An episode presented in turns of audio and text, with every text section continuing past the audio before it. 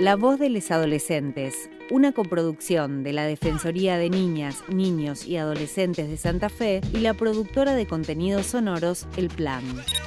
Episodio número 5. Diversidad. Eh, yo, la primera persona que le dije eh, fue a una chica, a una chica, una persona no binaria, que conocí así en una marcha del orgullo. Es algo re loco porque no teníamos relación, nos habíamos mandado algunos mensajes, pero le dije, che, mira, puedo juntarme a hablar con vos porque tengo algo que contarte y era re zarpado, era mi identidad.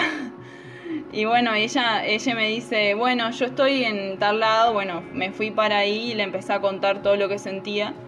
Y me, fue como que yo me río ahora y cuando le, le, cuento y le, le, digo, ¿te acordás de esto? ¿Qué sé yo? Sí, me dices, fue como que yo te di una palmada en los hombros y te dije, che, sos trans. O sea, me parece que sos trans. Alejo es un varón trans que vive en la ciudad de Reconquista. Tiene 20 años y desde hace por lo menos tres empezó a tener dudas sobre su identidad. Nació con genitales femeninos, es por eso que le pusieron un nombre de mujer. Sin embargo, en su adolescencia empezaron las incomodidades. A ella la veían como una chica, pero Alejo se sentía un varón. Me empezaron a incomodar ciertos aspectos, ciertas, ciertas cuestiones eh, de mí y de cómo eh, de cómo los otros me veían a mí. O sea, yo sentía en algún momento que yo me veía de una forma y de que los otros no estaban enterados de esa, de esa forma que yo sentía. Eh, a los 16 años me acuerdo que fue la primera vez que eh, yo quise dejar de depilarme las piernas y un chico con el que salía me dijo que, que no, que, o sea, que no estaba permitido, o sea, simplemente que no, que eso no podía hacerlo porque eso es lo que hacen los vagos, digamos. Eh, y lo mismo con los vestidos, o me acuerdo que fui a un 15 eh, con un jean, con un jean largo, que fue como, ¿por qué te viniste así? O sea, a costa de eso, a costa de, preguntas y comentarios que vos no tenés ganas de escuchar. Entonces al final capaz que yo decía, no, eh, o sea, mejor me pongo esto que no me gusta, o sea, que me incomoda, pero dejo contente a mis compañeros y no me hacen preguntas raras, que no sé encima, no sabía cuál era la respuesta en ese momento. Eso es lo difícil. Yamila es amiga de Alejo. Se hicieron amigues en la escuela de la familia agrícola, una secundaria rural en el medio del campo, con dirección católica y un sistema de internado. Nosotros íbamos a una escuela bastante particular porque se ubicaba en zona rural y se manejaba con sistema de alternancia. Es decir, pasábamos 15 días conviviendo dentro de la escuela y otros 15 días volvíamos a nuestras casas y ahí se dividía la tarea escolar, digamos. En la convivencia en esos 15 días se viven muchísimas cosas y no solamente lo que pasa dentro del ámbito escolar, sino también compartíamos toda nuestra vida privada, lo que sentíamos, eh, temas o problemas intrafamiliares, nuestros miedos. Compartimos desde artistas favoritos hasta las cosas que, que todavía no nos animamos a comentarle a nuestras psicólogas.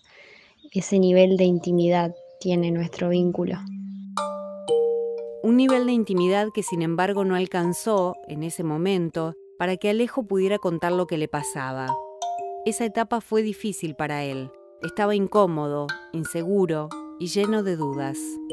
Teníamos tanta confianza al final que en la pieza se daban situaciones de que nos cambiábamos, así como al frente de todas. Yo empecé a tener problemas con eso porque, eh, no sé, sentía que, que no me gustaba que me miren el cuerpo y que además ahí empecé a tener muchos problemas con mi cuerpo, muchas inseguridades me empezaba como a, reprimir o a tirar para adentro y a mm, cambiarme, por ejemplo, en los baños, que era algo que nunca hacíamos, era algo raro, tipo. Yo creo que, que Ale fue como atravesando etapas y en cada una él lo decía, pero sin decir de manera explícita. Una noche que íbamos a ir al boliche a, a fines de 2018 y él cayó vestido con una bermuda y una chomba. Y fue la primera vez que se vistió diferente. Y, y de la nada. Y a partir de ahí no volvió a vestirse de otra forma. Eso habló por sí mismo.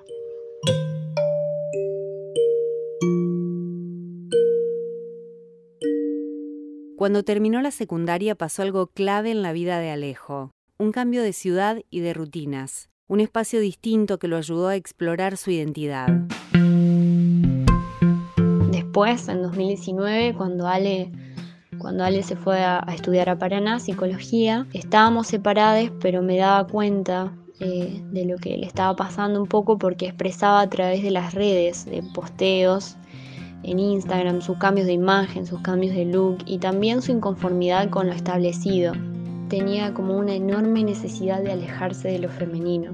Eh, él buscaba borrar lo que podía de su pasado. Escondía, bueno, los álbumes de fotos en sus casas. Ya no se maquillaba ni se pintaba más las uñas, que era como una práctica que a él le gustaba mucho. Eh, era como que intentaba mucho ocultar, o sea, todo ese pasado diferente y, expresar también de alguna manera masculinidad. Estar lejos de casa fue la revelación de un mundo. Así de importante es para Alejo la ciudad de Paraná. Cuando me fui a Paraná, cuando me fui a otro lado, eh, cuando sentí que nadie me conocía, ahí yo podía hacer lo que quería, porque total no había un pasado que me condenara como yo sentía en Reconquista. Eh, ahí sí me, liberé por completo. Además en, la universidad lo que me pasó eh, fue que vi mucha gente que empecé a envidiar, digamos. Hubo un sentimiento de envidia porque yo decía, eso, eso quiero ser yo, digamos. Así me quiero vestir, así quiero eh, ser de mi forma de, o sea, de, en, mis, en mis modos, en mi forma de expresarme. Entonces yo ahí me encontré como en el paraíso. Eh, nadie, me, nadie me estaba mirando porque éramos un montón de personas. En la universidad cuando pasás a hacer un número, eh, yo sentía que podía hacer lo que quería.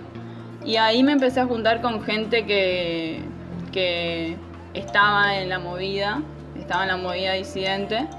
Y empecé a ver que había muchas cosas que me molestaban, por ejemplo mi nombre y mis pronombres. Y, bueno, me reanimaron, o sea, ya fue, si no te gustan tus pronombres, eh, ¿cómo querés que te llamemos? O sea, cosas así que yo decía, zarpado mal, tipo, esto nadie me lo dijo nunca.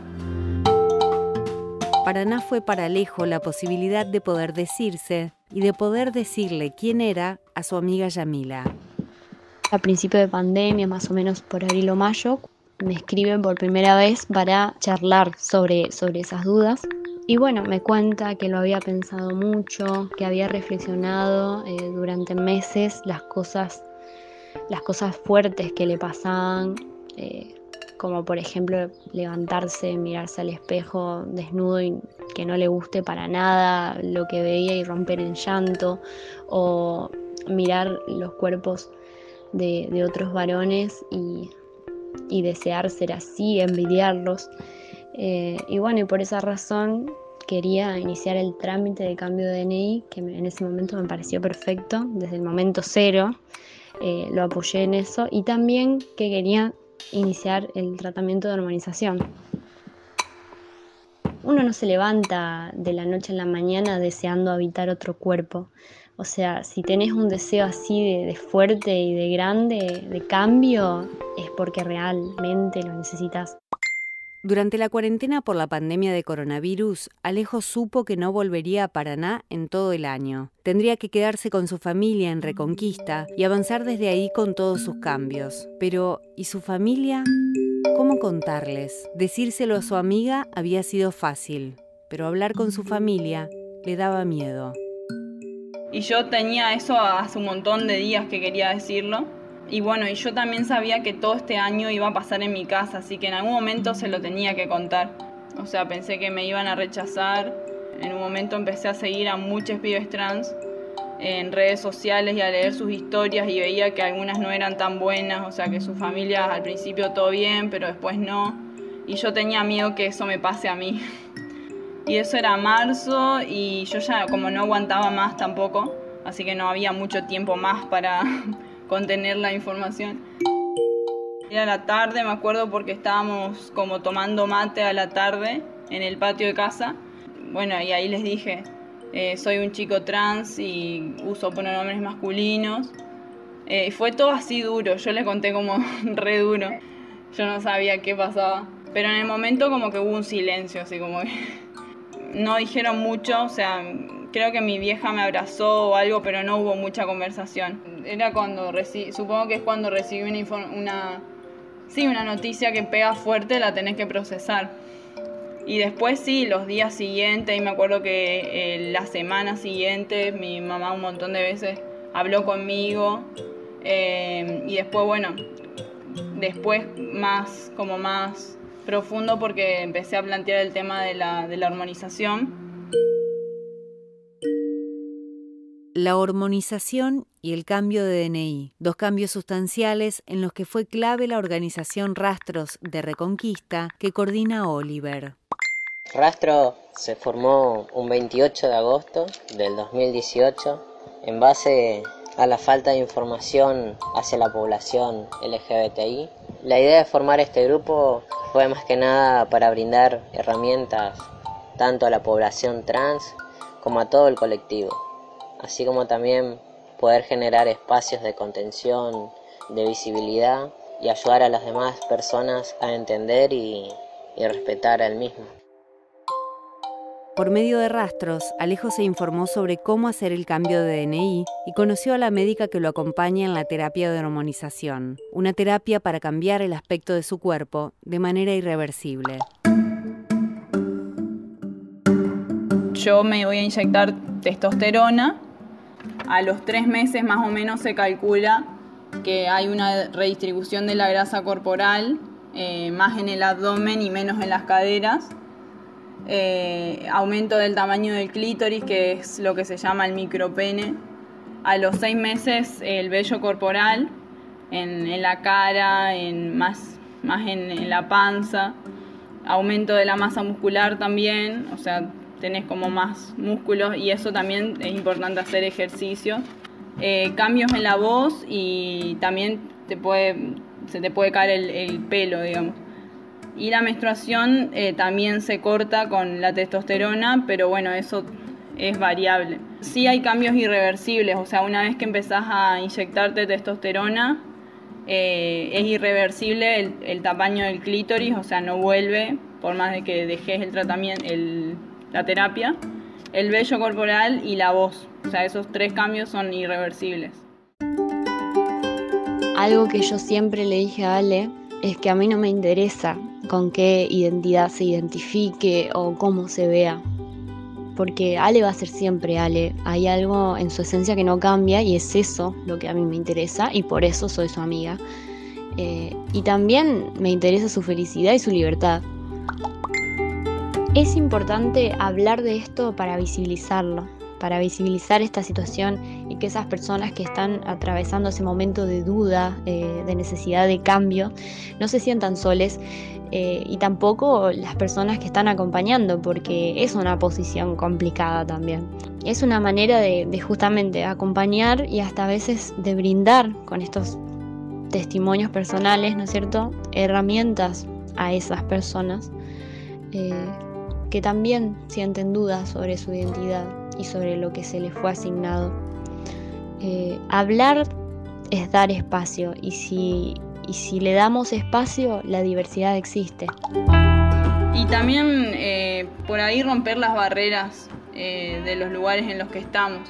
O sea, yo sé que esta, esta consigna es súper difícil y que a mí me tocó esto, pero mm, en los lugares también se tienen que ir transformando. O sea, los lugares también tienen que ir cambiando y las personas que están en los lugares eh, somos y son responsables de esos cambios. Entonces, eh, ser la primera persona es re difícil, ser la primera persona que, no se depila en una, en una escuela semi privada, pero al final, bueno, hay un montón de personas que después lo hacen porque en su principio lo hiciste.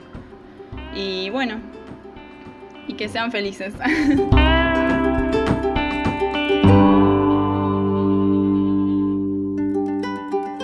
La voz de los adolescentes es una coproducción de la Defensoría de Niñas, Niños y Adolescentes de Santa Fe y la productora de contenidos sonoros El Plan. Producción, guion y montaje, Vanina Canepa y Anabel Barbosa.